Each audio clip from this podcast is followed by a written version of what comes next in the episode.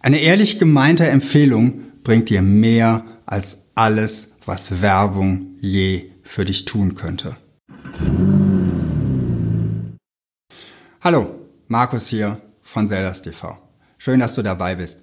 Ich möchte heute mit dir über das Thema Empfehlungen im B2B-Marketing sprechen. Und ich persönlich glaube, dass Empfehlungen wertvoller sind, als es eine Website, eine Werbebroschüre oder eine Werbeanzeige jemals sein könnten. Sogar wertvoller als ein direktes Gespräch mit deinem Kunden unter Umständen.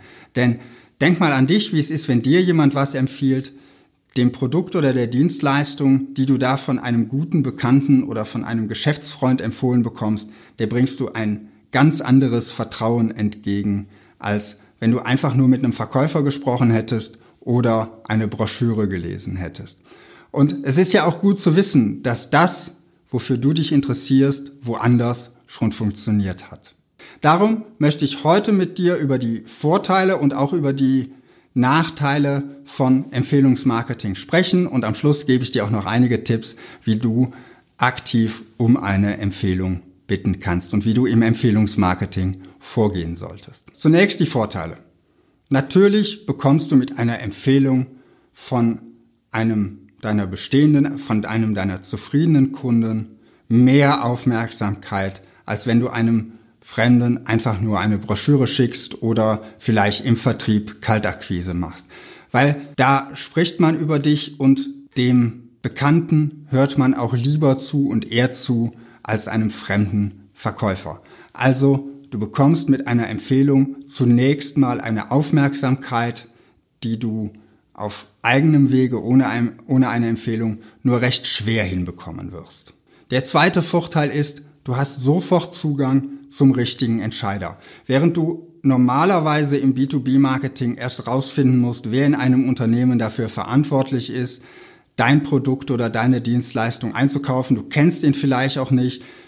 Du kennst, findest dann zwar vielleicht den Namen raus, aber du kommst nicht direkt an ihn ran.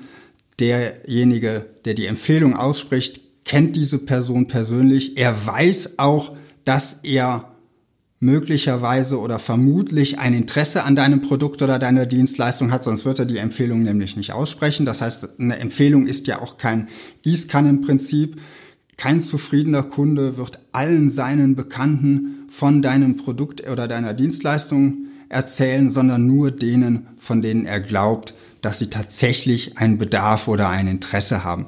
Das wirst du ja, wenn du Produkte oder Dienstleistungen empfiehlst, ähnlich handhaben.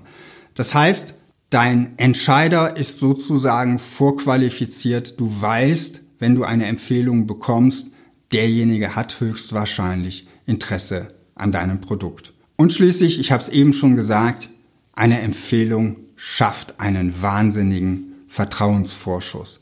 Jemand birgt letztendlich mit seinem Namen für dich dein Produkt, deine Dienstleistung und empfiehlt dich weiter.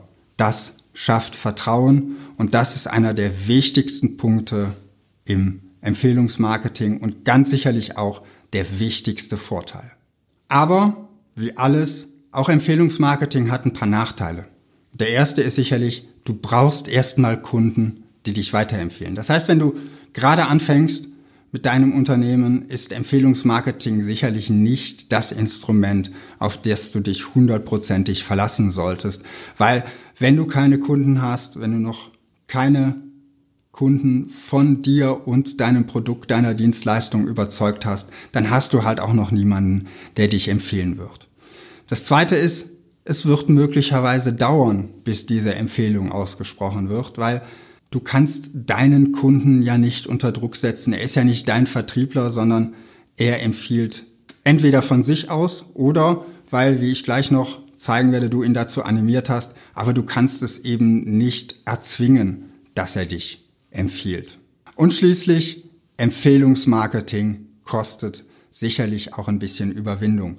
Denn du musst ja jemanden aktiv darum bitten, für dich tätig zu werden, zu überlegen, wem dein Produkt oder deine Dienstleistung sonst noch Nutzen bringen könnte und denjenigen vielleicht auch anzusprechen.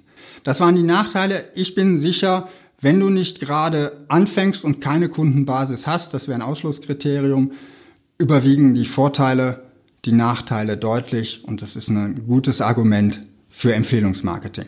Darum jetzt meine Tipps, wie du in deinem Empfehlungsmarketing erfolgreich sein kannst, wie du deine Kunden erfolgreich um Empfehlungen bittest. Mein erster Punkt, das ist eben schon so ein bisschen eingeflossen, ist, frage deine Kunden, wie zufrieden sie mit deiner Leistung oder mit deinem Produkt sind und bitte sie dann zu überlegen, wer könnte tatsächlich dein Produkt oder deine Dienstleistung auch verwenden, auch benötigen. Wer hat wirklich, hätte wirklich einen Nutzen davon, wenn du für sein Unternehmen arbeiten würdest. Denn es geht ja nicht darum, dass du zu deinem Kunden hingehst und sagst, oh bitte, bitte, ich brauche neue Kunden, haben Sie nicht irgendjemanden für mich, für den ich arbeiten kann? Damit würdest du ja auch dein Standing bei deinem Kunden kaputt machen. Du willst Nutzen bringen, du willst an den neuen Kunden genauso Nutzen bringen wie an deinen alten Kunden und darum frage halt deinen Kunden danach, ob er jemanden kennt, der eben deine Leistungen auch brauchen könnte, dem du einen Nutzen bringen kannst. Weil damit kommst du aus dieser Situation heraus, dass die Empfehlung nur für dich etwas nutzt. Denn dein Kunde bringt ja auch seinem Bekannten, seinem Geschäftsfreund möglicherweise einen Nutzen, wenn er dich vorschlägt als jemanden, der ihm auch helfen kann. So wie man normalerweise eben über Empfehlungen spricht, wenn sie unaufgefordert entstehen. Man empfiehlt jemanden nur dann, wenn man überzeugt ist, dass er dem anderen auch helfen könnte.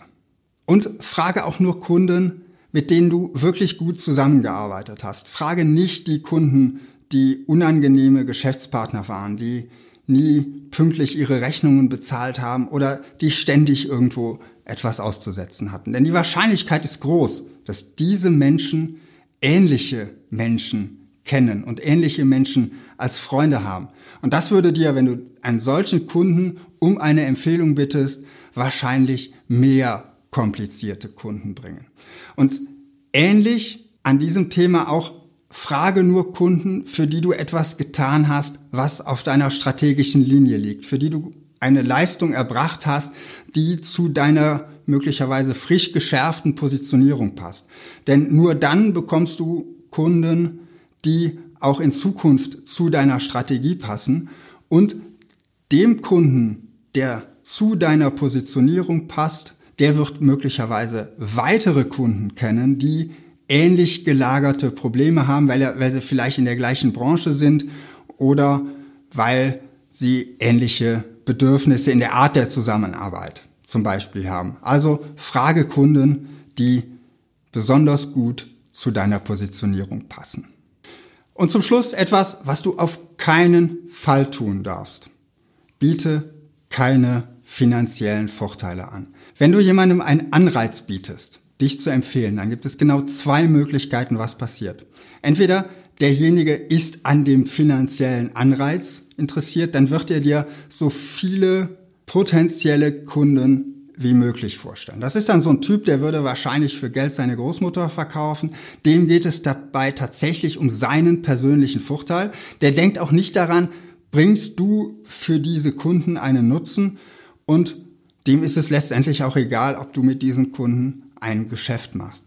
Das heißt, da sind viele, viele Vorteile in dem Moment, wo der finanzielle Anreiz die Rolle spielt. Da gehen viele Vorteile verloren, die eigentlich gerade, gerade die Stärken des Empfehlungsmarketings sind. Die zweite Möglichkeit ist, dein Kunde empfindet diesen Anreiz extrem befremdlich. Er fühlt sich vielleicht beleidigt sogar. Und ich kann das sehr gut nachvollziehen. Ich würde niemals nur für Geld einen meiner wirklich guten Kontakte an einen Verkäufer verraten. Eine Empfehlung spreche ich dann aus, wenn ich zu 100 Prozent überzeugt bin, dass dieser Kontakt beiden etwas bringt. Und das ist in meinen Augen auch eins der Kernerfolgskriterien von einem guten Networking. Es geht nicht darum, viele Kontakte zu haben und sich, wie es, wie es in diesen Frühstückskreisen gibt, wo man sich morgens ähm, um, um sieben trifft und dann jeder die Leute aus seinem Netzwerk dort empfiehlt, wo aus jeder Branche immer nur einer drin sein darf. Das macht in meinen Augen überhaupt keinen Sinn, weil eine wirkliche Empfehlung, die kommt immer daraus, dass man für beide einen Nutzen generieren will. Dass man glaubt, diese beiden Gesprächspartner passen zueinander, diese beiden Unternehmen könnten sehr gut Geschäfte miteinander machen. Und das ist etwas, das machst du mit einem finanziellen Anreiz kaputt. Das waren meine Gedanken zum Thema Empfehlungsmarketing im B2B-Geschäft. Was denkst du darüber? Wie gehst du im Empfehlungsmarketing vor? Schreib's mir gerne unten in die Kommentare. Wenn dir das Video gefallen hat, gib mir ein Like und natürlich sei nächste Woche wieder dabei. Abonniere Zeldas TV. Bis dahin wünsche ich dir viel Erfolg in deinem B2B-Marketing.